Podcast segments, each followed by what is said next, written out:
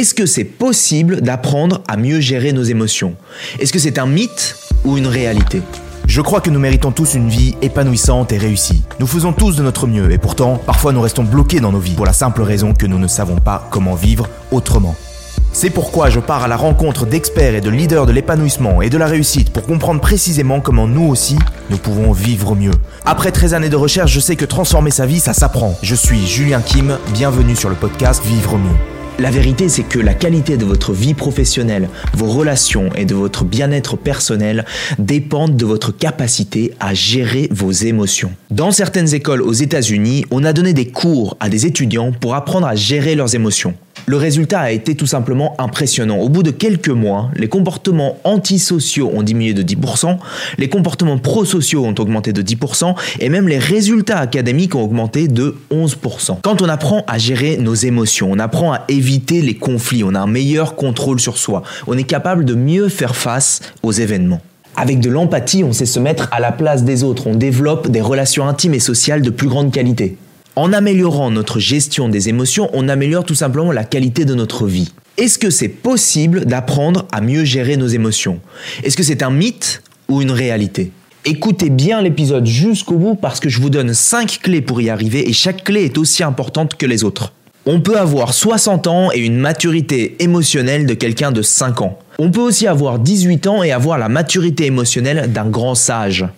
Une personne avec une grande maturité émotionnelle ressent plus facilement les émotions des autres. C'est prendre les critiques sans trouver des excuses, nier ou blâmer la situation. S'intéresse davantage aux autres, critique rarement les autres et inspire davantage le respect.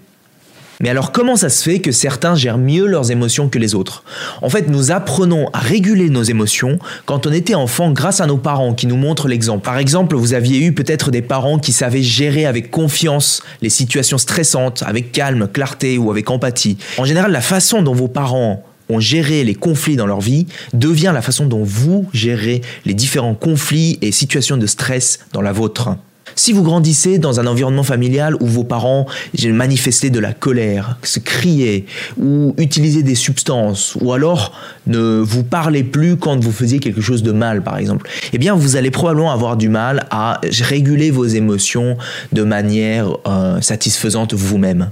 Idéalement, on a des parents qui nous disent Ah là, je te sens en colère, je te sens contrarié, je vois que tu es un peu déçu.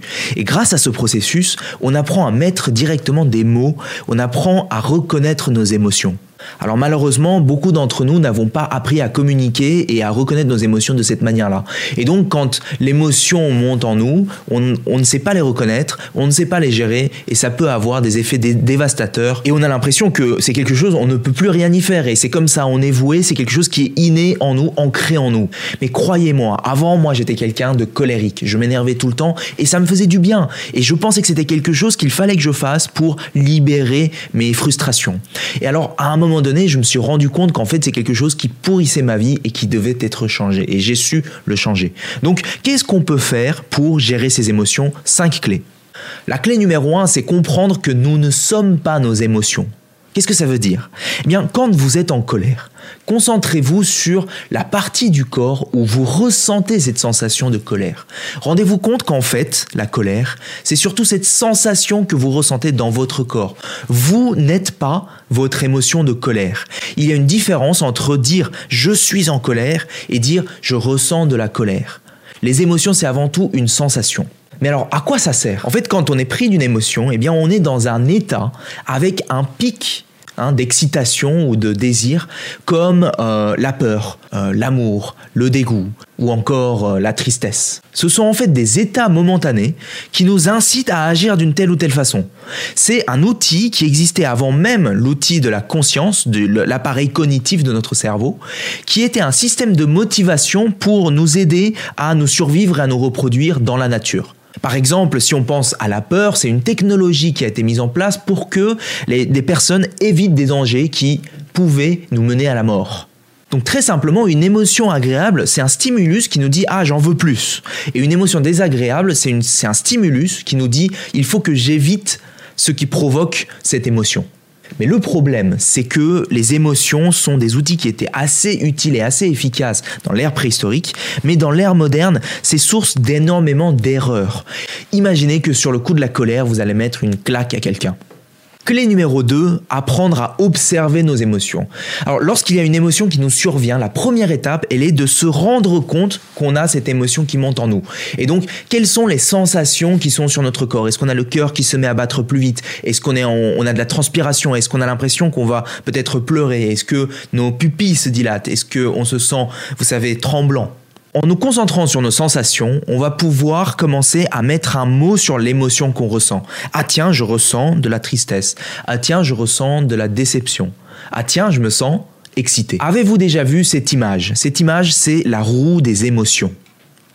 Les émotions, on peut les regrouper en grandes familles. La famille de la peur, la famille de la colère, la famille de la tristesse, la famille de la gêne et les émotions agréables comme la joie, l'excitation ou la satisfaction. Plus notre vocabulaire émotionnel est développé, plus nous sommes capables de les reconnaître et donc de nous connecter à nous-mêmes. Quand on est un peu plus à l'aise avec cet exercice d'observer nos sensations, on peut commencer à le qualifier de trois façons. La première façon, c'est de se demander est-ce que cette émotion, elle est désagréable ou elle est agréable pour moi? Donc la polarité de l'émotion. Ensuite, on peut penser à l'intensité de l'émotion. Est-ce que cette émotion est forte, vive, ou est-ce que cette émotion est plutôt diluée, plutôt faible? Ensuite, on regarde les symptômes de cette émotion. Quel est l'impact de cette émotion sur moi? Comment est-ce que je me sens physiologiquement? Et puis, qu'est-ce que je pense? Quelle, est l'interprétation que je fais à l'issue de cette émotion? Je prends un exemple. Par exemple, je me sens excité, j'ai l'impression d'être ultra réactif et puis je suis alerte. Et je me dis, ah, il faut vraiment que j'y arrive, il faut que j'y arrive. Et donc, en fait, je me mets une sorte de pression. Et tout ça, ça crée l'émotion du stress. Le stress survient par exemple quand la demande hein, qui est sur moi, elle est plus grande que ce que je suis capable de fournir. C'est j'ai pas les ressources pour faire face à la situation. Alors je ressens beaucoup de stress parce que je me dis l'enjeu est important, euh, je vais peut-être pas y arriver. Le fait de le reconnaître, c'est une des clés. Ensuite, qu'est-ce qu'il faut faire? Clé numéro 3, c'est prendre le temps d'accepter ses émotions avant d'agir. Ok, vous êtes dans un état de stress. Eh bien, qu'est-ce qu'on peut faire? Eh bien, on peut observer cette sensation et faire une pause, nous arrêter, respirer. Pourquoi est-ce qu'on fait ça? Parce que en observant notre sensation, on va déjà mettre un frein à la réaction automatique qu'on aurait eue, cette réaction qui aurait pu être néfaste ou destructrice. Toutes les réactions qu'on fait automatiquement, auxquelles on a été conditionné et qui peut être euh, néfaste, eh bien on met pause. Et puis on décide de leur permettre simplement d'être là, de les accepter. Alors si c'est trop dur, on peut aussi se lever, partir, quitter la salle et puis aller prendre l'air, par exemple. Mais en tout cas, ne pas laisser cette émotion euh, passer outre notre système cognitif et puis euh, réagir sans qu'on puisse donner notre mot à dire. Il y a une technique qui est plutôt utile quand on sent que l'émotion est très intense et puis qu'elle monte, c'est de l'exprimer, de verbaliser en disant à l'autre son ressenti, en disant ah je me rends compte que je me sens plutôt en colère. Eh bien là j'ai l'impression que euh, la frustration monte en moi, donc ou alors je me sens, je me sens envahi de tristesse. Le fait de, de le mettre sous forme de mots, eh bien déjà ça va nous aider à faire passer. Si je prends l'exemple de l'anxiété, on est dans la projection dans le futur et donc on est en train de se dire ah j'ai peur qu'il m'arrive ceci et j'ai surtout peur que s'il m'arrive ça, eh bien les conséquences vont être ultra néfastes. Donc on est dans l'anticipation de l'anticipation, la vision négative. Quand il se passe ça, c'est donc très utile de reconnaître son émotion, de reconnaître l'état dans lequel on est, et puis, et puis de le verbaliser en disant je me sens anxieux. L'anxiété, elle va pas se diluer et disparaître comme ça simplement parce qu'on l'observe. Donc il faut une étape suivante, c'est la clé numéro 4. Comprendre le sens qu'on donne à cette émotion. Donc se demander pourquoi je ressens cette émotion. Je vous invite à réfléchir. Pourquoi est-ce que deux personnes qui vivent le même événement, un changement, un accident de la vie, ne réagissent pas du tout de la même manière à cette situation? Pourquoi est-ce que pour l'un, c'est un désastre et pour l'autre, c'est le début d'une nouvelle opportunité? Si ces deux personnes ne réagissent pas du tout de la même manière, c'est parce qu'elles ont décidé d'accorder des significations différentes. Alors puisque la signification qu'on accorde à cet événement est différente, l'émotion qu'on ressent va être complètement différente. Donc progressivement, on se rend compte qu'en fait, nous sommes responsables de la signification que nous donnons à l'événement et les émotions que l'on ressent par rapport à cette signification. Ce ne sont pas les événements de la vie qui suscitent l'émotion que l'on ressent, c'est la signification que nous avons choisi d'y accorder. Donc un outil concret à utiliser tout de suite pour gérer son état émotionnel, c'est de se questionner sur la signification que nous avons choisi d'accorder à l'événement. Retournons voir cette personne qui a de l'anxiété. Eh bien par exemple, elle est anxieuse parce qu'elle a peur qu'elle va pas finir à rendre son travail à temps. Donc elle est en train de se dire ah je n'ai plus assez de temps et qu'est-ce qui va se passer si je n'arrive pas à rendre à temps et qu'est-ce qui va se passer et ça va être la catastrophe et puis je vais me faire virer. Donc la signification que la personne a accordée au fait de ne pas rendre à temps, c'est ce scénario catastrophe de se faire virer, de et de et de, etc. Un des outils efficaces pour gérer son anxiété, c'est de se demander est-ce que c'est la seule signification possible que je peux accorder à cet événement?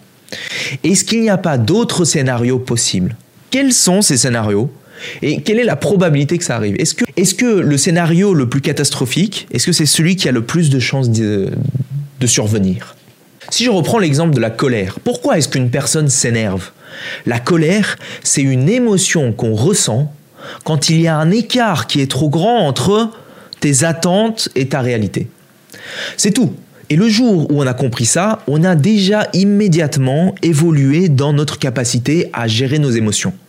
Ça veut dire que quand je ressens de la colère, eh bien je comprends qu'en fait, il y a un écart entre l'attente que j'avais et la réalité, bien, je peux commencer à me dire est-ce que mon attente était-elle réaliste?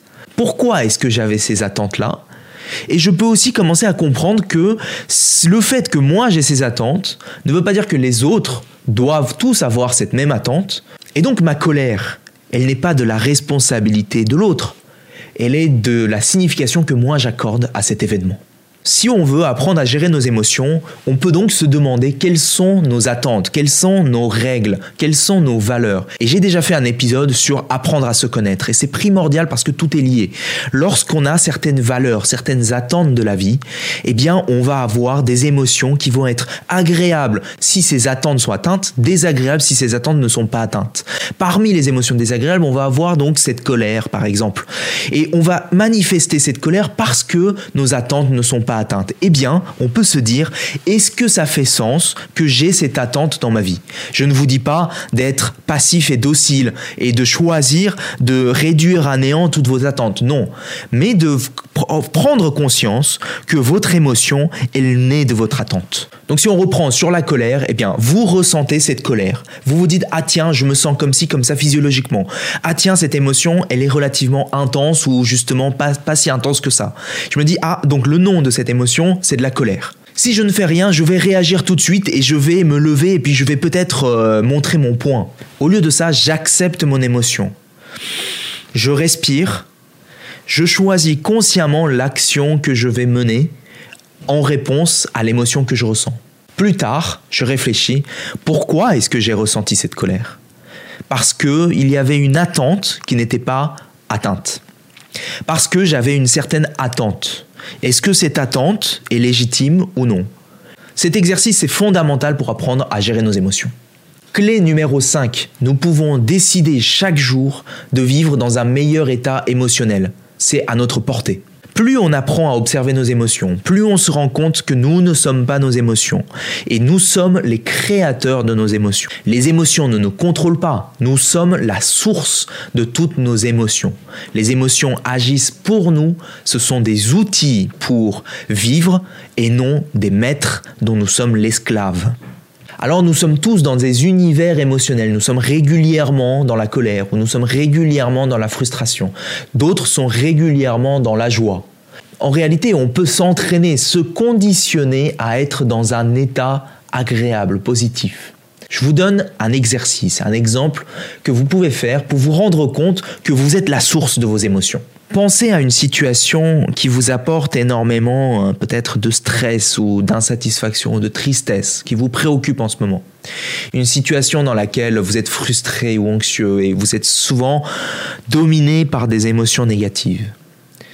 Euh, imaginez voilà cette situation et vous êtes peut-être déprimé. Comment est-ce que vous vous sentez Comment est-ce que vous êtes physiquement Quelle est votre posture?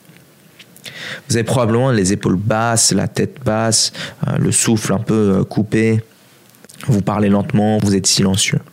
Maintenant, imaginez une scène, une situation dans laquelle vous êtes extrêmement excité, extrêmement joyeux, un événement de votre vie qui était exceptionnel, peut-être le meilleur souvenir de votre vie, l'un des meilleurs si vous vous en rappelez pas. Comment est-ce que vous étiez physiologiquement à ce moment-là? Vous aviez quelle posture? Vous aviez probablement le torse bombé, vous aviez probablement les bras expansifs, vous étiez souriant et vous aviez euh, plein d'énergie, non? Comment vous vous sentiez à ce moment-là? Rappelez-vous cet événement et puis ressentez ces énergies dans votre corps maintenant tout de suite. Alors ça y est, est-ce que vous vous sentez excité, joyeux, content, heureux? Vous voyez que cette émotion, vous pouvez la créer de toutes pièces. Vous venez de la créer dans votre corps, en vous.